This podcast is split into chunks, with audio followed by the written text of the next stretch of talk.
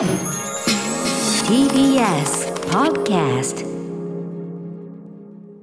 時刻は6時30分になりました。12月17日金曜日。TBS ラジオをキーステーションにお送りしているアフターシックスジャンクションパーソナリティは所属事務所会議室からリモート出演しておりますライムスター歌丸です。そしてはい金曜パートナーは TBS ラジオ第6スタジオからお送りしています。TBS アナウンサーの山本貴明ですここからは週刊映画辞表ムービーウォッチメン。今夜歌丸さんが扱うのはベイビードライバーなどのエドガー・ライト監督最新作ラストナイト・イン双方です。では歌丸さんお願いします。山本さんが先ほどおっしゃっていたこの作品の美しい撮影手掛けたのはチョン・ジョンフンさんすなわちパク・チャヌク作品を、えー数々手掛けてらっしゃるカメラマンです。情報ありがとうございます.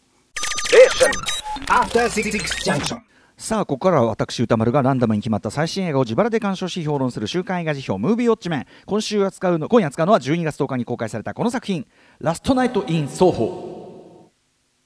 最近もね、 Netflix のレッド・ノーティスでね、このダウンタウン使われてましたけどね、使われ方の深みが違うんだよ、全然。はい。えーベイビードライバーやショーン・オブ・ザ・デッドなどのエドガー・ライトが監督を務めたスリラー。ファッションデザイナーを夢見るエロイーズは、ロンドンのソーホーにある専門学校に入学し、一人暮らしを始める。ある夜、エロイーズは1960年代のソーホーで歌手を目指すサンディの夢を見る。サンディの人生を追体験するようなその夢は、やがてエロイーズの精神を蝕めていくことになる。エロイーズを演じるのは、オールドなどのトーマシン・マッケンジーさん。えーそしてサンディ役はミスター・ガラスなどね、あとはあのクイーンズ・ギャンビットなどなど、えーガンビットなどなど、えーアニア・テイラー・ジョイさんでございます。リスナーの皆さんからの感想も多数いただいております。えームービーウォッチメンからね、えーウォッチメンからの監視報告メールでいただいてます。ありがとうございます。メールの量、とても多い。素晴らしい。えー賛否の比率は褒めの意見が8割以上そしてですね特徴10代から20代の若いリスナーの感想が本当に多い。エドガー・ライトは若い、えー観客に本当に人気があるということが再確認、えーされた感じでございます、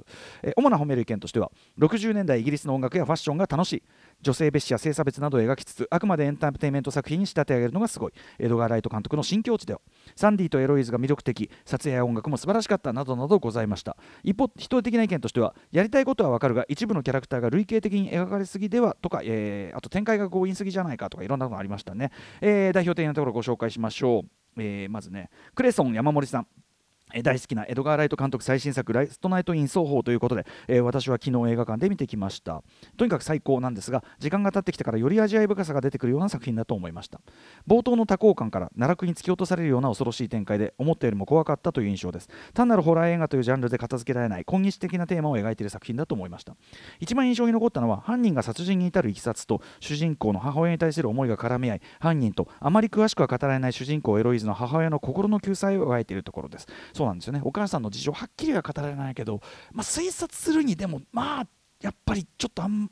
愉快とは言えない事実がどうもある、えー劇中で、えー何度かサンディにお前が望んだことだろうという言葉が投げかけることを受けての終盤での私はそれを望んでないという言葉にはとてもつもない重さを感じました。さらにはサンディが、ま、とある銀髪の男をあなたもどうせ他の男たちと一緒でしょうと一括りにしようとしたのであろうことも描くことで双方のボタンの掛け違いをよく表していたと思います、えー銀髪の男を演じたテネンスタンプはちょっと怪しい雰囲気が素晴らしかったです。またエロイーズが犯人を助けるかどうかを迫られる場面で見ている私も一瞬気持ちが揺れそうになったことも印象に残っていますとかですね、えーファンタスティックゴンギツネさん、えー高校時代から楽しく拝聴しております、えー地方サイレントリスナーでしたが勇気を出して初メールを送ります。ありがとうございます。ラストナイトイン双方大大大傑作でした。夢に追い立てられた2人の少女の痛々しいガールズムービーであり青春映画であり鑑賞後もじっとり恐怖がまとわりつく極悪ホラーでもありました。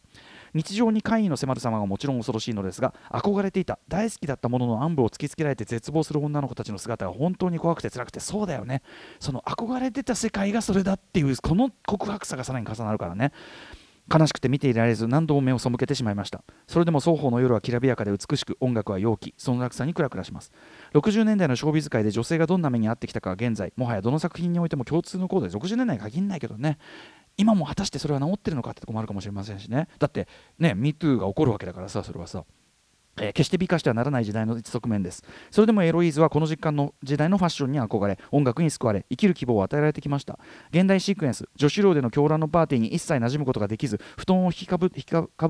えーヘッドホンで音楽に投資する彼女の姿を見たら誰がそれを否定できるでしょうか？そうだよね。あの切実にそのここではないどこかを求めるというのもあるからね、えーということでちょっとこの後もいろいろ書いていただいてあのとにかくこの2人が本当に好きになってしまってという熱い思い書いていただきました。一方今いまいちだという方もご紹介します。ますね、えー、グドンナグドンさん、えー、ルックの素晴らしさ主演2人の魅力など全体的な作品のクオリティは言わずもがなで楽しめたのですが個人的には少しモヤモヤが残る作品でした。最も引っかかったのは現代パートのサブキャラの描き方です。感じの悪いいじめっ子主人公の理解者であるボーイフレンドというような型通りの役回りのキャラクターがその役割に徹するような扱いでしかないのがどうも残念でした。これはジャンル映画としての一種お約束であると捉えられると思うのですが今作がかつて男性に物のように搾取されてきた女性の苦しみや怒りを描いていることから考えるとそれに反する扱いを受けているように感じるのです。要するにこれこっちもステレオタイプとして扱っちゃってるじゃないかと、えー、加えて物語中盤から登場し後半に退場するとあるキャラクターがいますがこれが完全にミスリードのためのミスリードになっているのもいかがなものかと思いました。僕はあのやっぱりそのキャラクターの扱いがまさにグレーというかですね。彼が一体何を見て何を知ってるのかがグレーっていうかそこが味わいになってる気もしますけどね。要は単にあの人無実というかねそういうことなのかっていうか分かんないじゃないですか。とかね。まあ、そういうちょっとこう読み取りの余地がすごくある作品でもありますよね。余白が意外とあるっていうかこれだけ情報に満ちてるのでね。はい、えー、ということで皆さんでもメールありがとうございます。すごく面白かったです。どのメールも、えー、ラストナイトイン双方私も東宝シネマズ六本木そして、えー、クシネクイントで見てまいりました。昨日ちょろっと話しましたけど、えー、まず東宝シネマズの方は公開に2日目。週末にしてはちょっと寂しい入りだったかもしれませんね。にもかかわらずパンフが売り切れって本当かよと思って、えー、案の定配給がパルコだったのでシネクイントに行ったら普通にパンフ売ってましたというね、えー、非常に内容的にもですねこのパンフね、えー、各種解説インタビュー充実しております。特にあの若干の批判的視点込みで一歩踏み込んだ解説表をしている村山明さん。この番組でもお世話になってます。村山明さんの記事すごく勉強になりましたけど、まあ、とにかくどうせならねやっぱちゃんとパンフを売っている劇場でねどことは言いませんけどね見た方がいいんじゃないでしょうかなんて思っちゃいますよねこれね。はい、えー、ということでエドガー・ライト最新作にしてなんとですねこの僕の映画辞表コーナー2008年からやっておりますがこれまで当然新作がかかればですね、えー、サイコロね、えー、ガチャ。枠入れ続けてきましたけどなぜかどうしても当たらず本作が取り上げるの初になってしまいました。言うまでの過去作にいちいち触れている時間はここではないのでこの最新作「ラストナイト・イン双方」を起点にその作家性的なものをざっくりとねちょっとこうおさらいしておくならばまずこう一番表層のレベルで言えばまあエドガー・ライトさん。完全にそのタランティーノ以降のサンプリング世代といいましょうか。過去のジャンル映画、えー、今回の「ラストナイト・イン奏法」で言えば、まあ、例えばそのロマン・ポランスキーの反発。これまさにちょうどこの映画で原始されるのと同じ1965年の作品ですしね、えー、とかニコラス・ログの「赤い影」とか。あとはまあ血を吸うカメラみたいな、えー、そんな英国産サイコロジカルスリラーというのかな。それからまあダリオ・アルジェント・オマージュもちらほらありましたよね。はい。えー、インフェルノっていうね、あのディスあのディスコかな、あのお店の名前であるとか、はい。まあ、赤と青のライトがピンピンなんてね、点滅しだしたりなんかするとダリダリオ・アルジェント・オマージュ。えー、要はいわゆるジャッロ映画、イタリア製スリラーのオマージュもいっぱいありますし、他にもいろいろね、あのー、これね、エドガー・ライト本人がもうインスパイア元のリストを公表してたりするんですよね。だから元ネタ探しとか、まあ、それ別にできるっちゃで簡単にできるっちゃできるみたいな状態なんですけど、とにかく過去のジャンル映画、サブカルルチャーを大量にサンプリング一種メタ的に再構築してみせるというようなまあ明らかにそういう作り手ですよねエドガー・ライトね。えー、特にそのサンプリング再構築の仕方がものすごく音楽的というかケレン味たっぷりのカメラワークと編集。だからあのダンみたいなものがこうリズムギャラリー分かります？このあのカメラがこうガンってこうズームでガンって寄るのと同時に何かがガンって閉まったりしてでそれがなんか3連発立て続けてガンダンダンみたいな。それがなんかこうビートを醸すみたいな。そういうこうそれ自体リズムを刻む、えー、音楽映画自体がもう音楽そのものであるようなそういうこう独特のポップな文法というのをですね確立した人でもあって、えー、その技術手法が全面展開され全く新しい形の音楽劇ミュージカルというのを、えー、示してみせたというのが、まあ、あの音楽作家としてちょっとネクストレベルいったなという感じ。2017年「ベイビードライバー」だと思います。さらにもう一つさっき言ったメタ的再構築というのと深く関係する本質的な作品構造としてエドガー・ライトね映画ね、えー、作品内の物語的現実、まあ、本作で言えばトーマシン・マッケンジー演じるエロイーズがいる現代の、えー、イギリス・ロンドン双方地区に対してその作品内の物語的現実に対してエドワーレット作品は常にですね、えーまあ、その、えー、物語で描かれている舞台となる、まあ、大体結構一定の空街とかコミュニティなんですけど、えー、そこがにもう一つ別のレイヤーがその世界その物語内世界全体を覆っているというような、えー、本作で言えば、えーまあ、1965年のその同じく双方地区というのが現代の双方地区にこうもう一つのレイヤーとしてずっと覆ってるみたいな。そういう構造を持ってる。そしてその現実に対するもう一つのレイヤー世界というのは主人公が抱える社会的あるいは心理的問題、えー、葛藤のを反映する、まあ、メタファーでもあるみたいなことなんですよね、えー、ざっくりあの整理するならそういう本質的構造を江戸川ライト作品は常に持っていると言えると私は思ってるわけです、えー、ちなみにさっき言った「ベイビードライバー」の場合は主人公ベイビーの視点つまり世界の全てを音楽楽曲を通して解釈理解しているというその視点自体が全体を覆うもう一つのレイヤーになっているということですですね。やっぱ発想がすごいですねベイビードライバーね、えー、とまでそんな感じで江戸川ライト過去のフィルムグラフィーともですね当然、えー、のように連続する要素を、えー、構造を持っているこのララストナイト・イン奏法なんですけども同時にそのもう一つのレイヤーメタ的な作りというのをですね本作においてはですね現実や過去に対するその批評的視点冷徹な批評性を込めたものとして機能させている。でその点ではやっぱり新境地でもあるということですね。今までよりちょっとこうその構造自体が要するに楽しいねとか好きだねみたいなことだけじゃなくてちょっとそれが要するに批評的構造を持つためにちょっと距離をメタ的な仕掛けを作ってるという、えー、そしてそれはですね本作が、まあ、これまでいわゆるいわゆるボンクラ男子みたいな、えー、主人公ね、えーまあ、彼らのそのホモソーシャルな関係を描くことが多かった江戸川ライト作品。ただ、まあ、ベイビードライバーはちょっとアンチマッチョていう感じなんで、まあ、そこあたりから若干変化が見え始めたかなとは思いますが、えー、初のその女性主人公ものであるということと明らかに関係しているわけですね、えーまあ、企画そのものは10年くらい前からあったものということですけどやはりそのベイビードライバー後2017年の、ま、ハッシュタグ MeToo ムーブメント以降の、え、エンターテインメントにおいてもですね、え、急激にその過去過去に対する批判的な見直しを含め急激にアップデートされていった意識、えー、というのも作り手であり受け手の意識というのも当然ここ無関係ではないはずですよね。で、えーまあ、前半までねトーマシン・マッケンジー演じるエロイーズは極めて無邪気にスインギング・ロンドンと呼ばれてですね1960年代の英国カルチャー憧れているわけですこれはエドガー・ライト自身がまあ、そういう人らしいんですね。あの60年代英国ポップカルチャーずっと憧れてた。そういう投影でもあるし。いや60年代英国ポップカルチャーに限らずそのエンターテインメントやアートを通してですね何であれここではないどこかを夢見る人すべて例えばまさしく今の我々姿そのものともいう重なるという言い方もできると思います。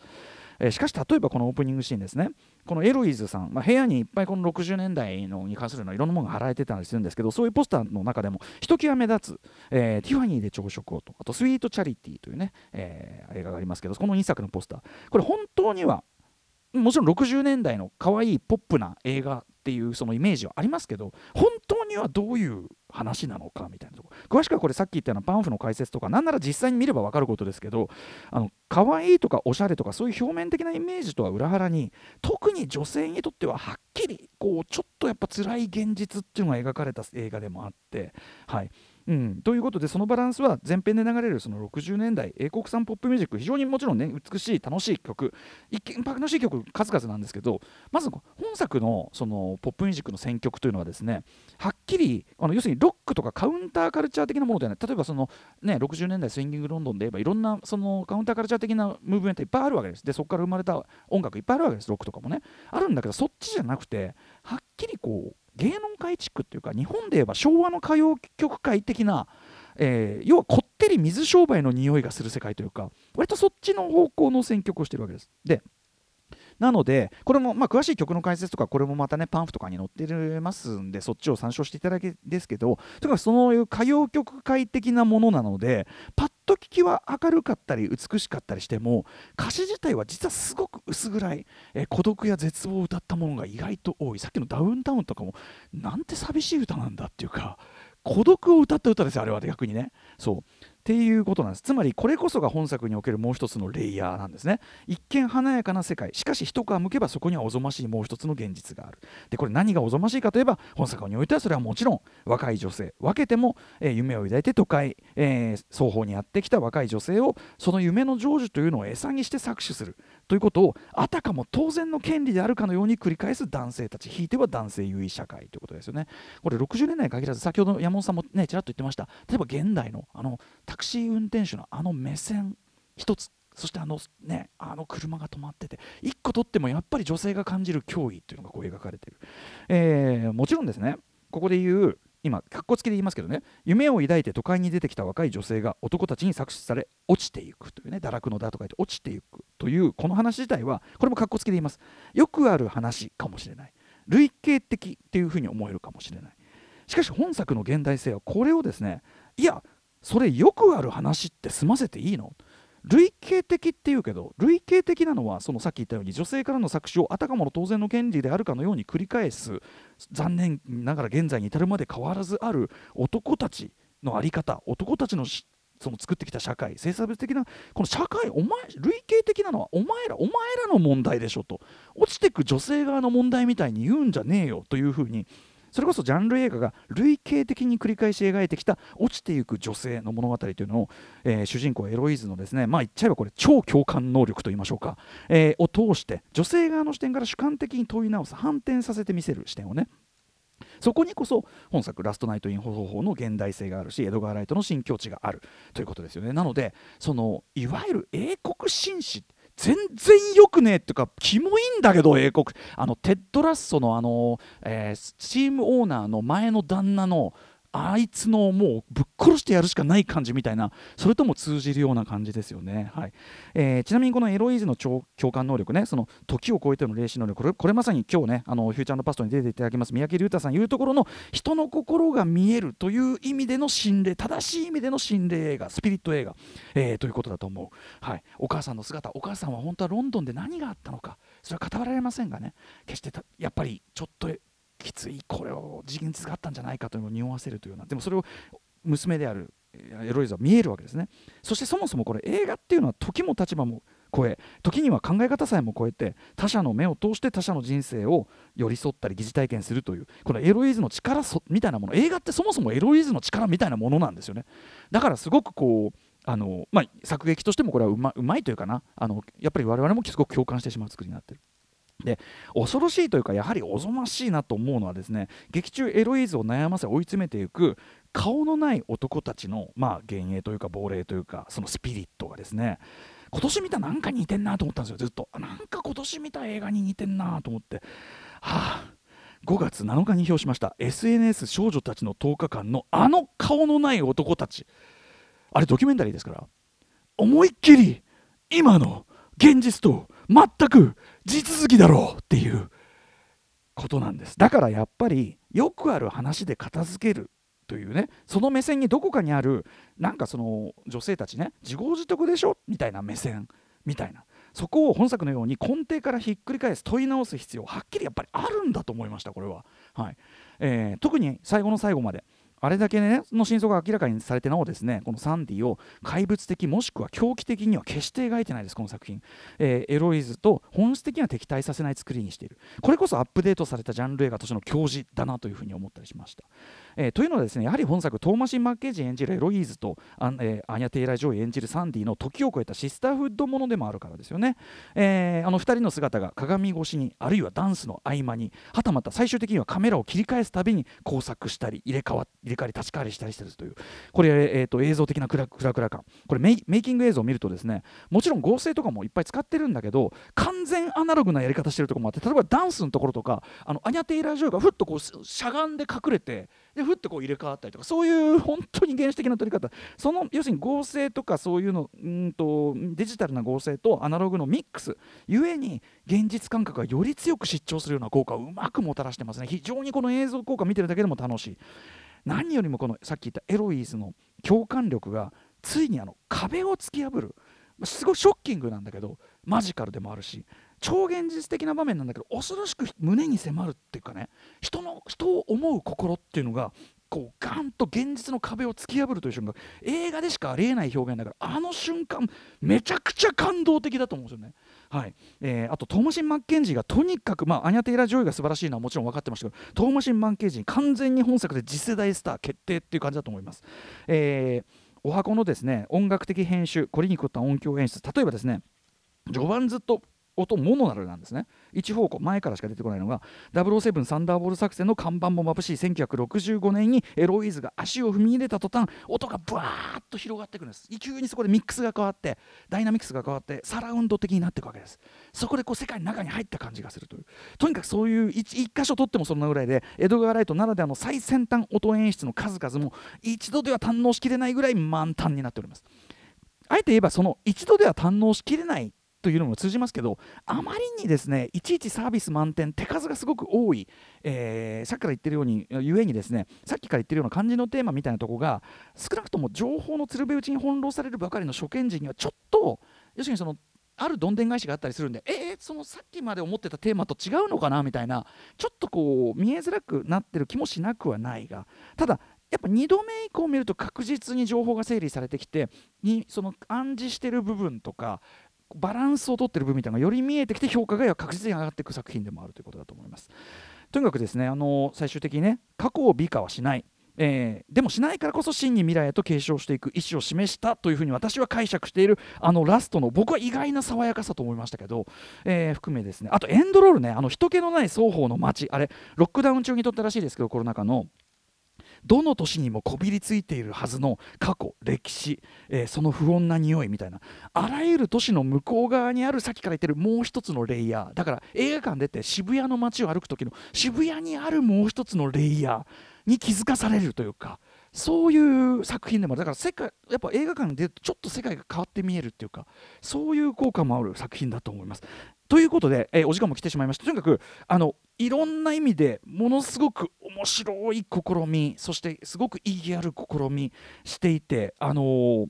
なんつってもねまあ、単純にめちゃくちゃ面白いです1から10まで、はい、作品だと思います、えーエドガー・ライト僕はさらに新境地だと思いまして僕は最高傑作を更新したというぐらいに思っております、えーぜひぜひ皆さん、えーできればパンフをちゃんと売っている劇場で、えーウォッチしてみてください。さあここからは来週今年最後に評論する課題映画を決めるムービーガチャタイムです。はい、えー、12月24日に持ちする候補作品8作品を発表します、えーまず最初の候補はこちら。マトリックス・レズレクションズはいやってまいりました、えーそして続いてはこちら。ダーク・ウォーターズ巨大企業が恐れた男。これあの脚本をねあの先週のあのモスルの手掛けたえっ、とあのあのカカーナハンの弟がやってます。そして3つ目はこちら。ボスベイビーファミリーミッションボスベイビー良かったです1作目ね、え4つ目はこちら偶然と想像世界的に評価が上がっている、えー浜口竜介監督。5つ目はこちら。ドントルックアップ。マダムマダムマッケイ最新作。ネットフリックスで間もなく公開されるのかな、え6つ目はこちら。ベノムレッドゼアビーカーネージ。7つ目はこちら。パーフェクトケア。いい、えー見たんですよね山本さんね、はい。えーそして最後の候補はリスナーカプセルですえー、小言のんべえさん歌丸さんに評論していいただきたい作品は悪なき殺人です。フランスのサスペンス作品ですが面白かったです、えー韓国映画藁にもすがる獣たちのような作りで、えー行方不明になった女性をめぐって描かれる人たちの物語が全体像を明らかにしていきます。ラストが人間の悲しさと貧困になっていて小生が気に入りました。あの他の方からも、えーこのメール推薦メールいただいております、えー悪なき殺人ということで、えー以上8作品レッツガチャタイム。あー今年最後だ。なんだ？あちなみにあのトーマシン・マッケンジーさんは、ええちょっとジョディ・フォスターっぽいですよね雰囲気がね。ああなるほど。確かにあるかもな。次世代スターだよね女優だな。いきまーす。はいはい。うん。カンコロリン。おっとっとっとっとっとこぼれだお一番マトリックスレザレクションズ出ました。マトリックス行ってみましょう。やったー。ねえあのー前回の3部作からどういうあれなのかとか全然知らないんでね。はい。えーということでマトリックスレザレクションもう見たよというかねこれから見るよという人ですけどね、えー方からのメールもお待ちしております、えーメールは歌丸アットマーク TBS.CO.JP 歌丸アットマーク TBS.CO.JP 私に評論してほしい映画も募集中ですね、えーリスナー枠に採用された方には現金2000円をプレゼントしております、えーあと番組公式サイトには過去の評論の全文書き起こし、えーアップされております。例えば、えー来週のねシンマランキング、えー今年何を扱ったかななんていうねどんな評歌丸どんな評価だったかななんていうのをね、はい。えーチェックするのにもよろしいんじゃないでしょうか。結構今年の頭扱った作品なんか見るとね忘れちゃってるやつもあったりしますからね。2発目がもうスワローですからね。ああそうでしたね。そうだ懐かしい。愛しのスワロー。懐かしいし忘れがたいっていうかあれあれら辺からやっぱりいいと飲み込み 山本ウォッチメンあ そうですね暴走がお世話になっております暴走が始まったと言いましょうか お手数かけますはいはいはい。ということで、えー以上、週刊映画事務所ムービーウォッチメンでした。来週がラストになります。えーマトリックスです。えーそしてこの後は豆腐ビーツさん、クイザーとして登場です。After Six Junction.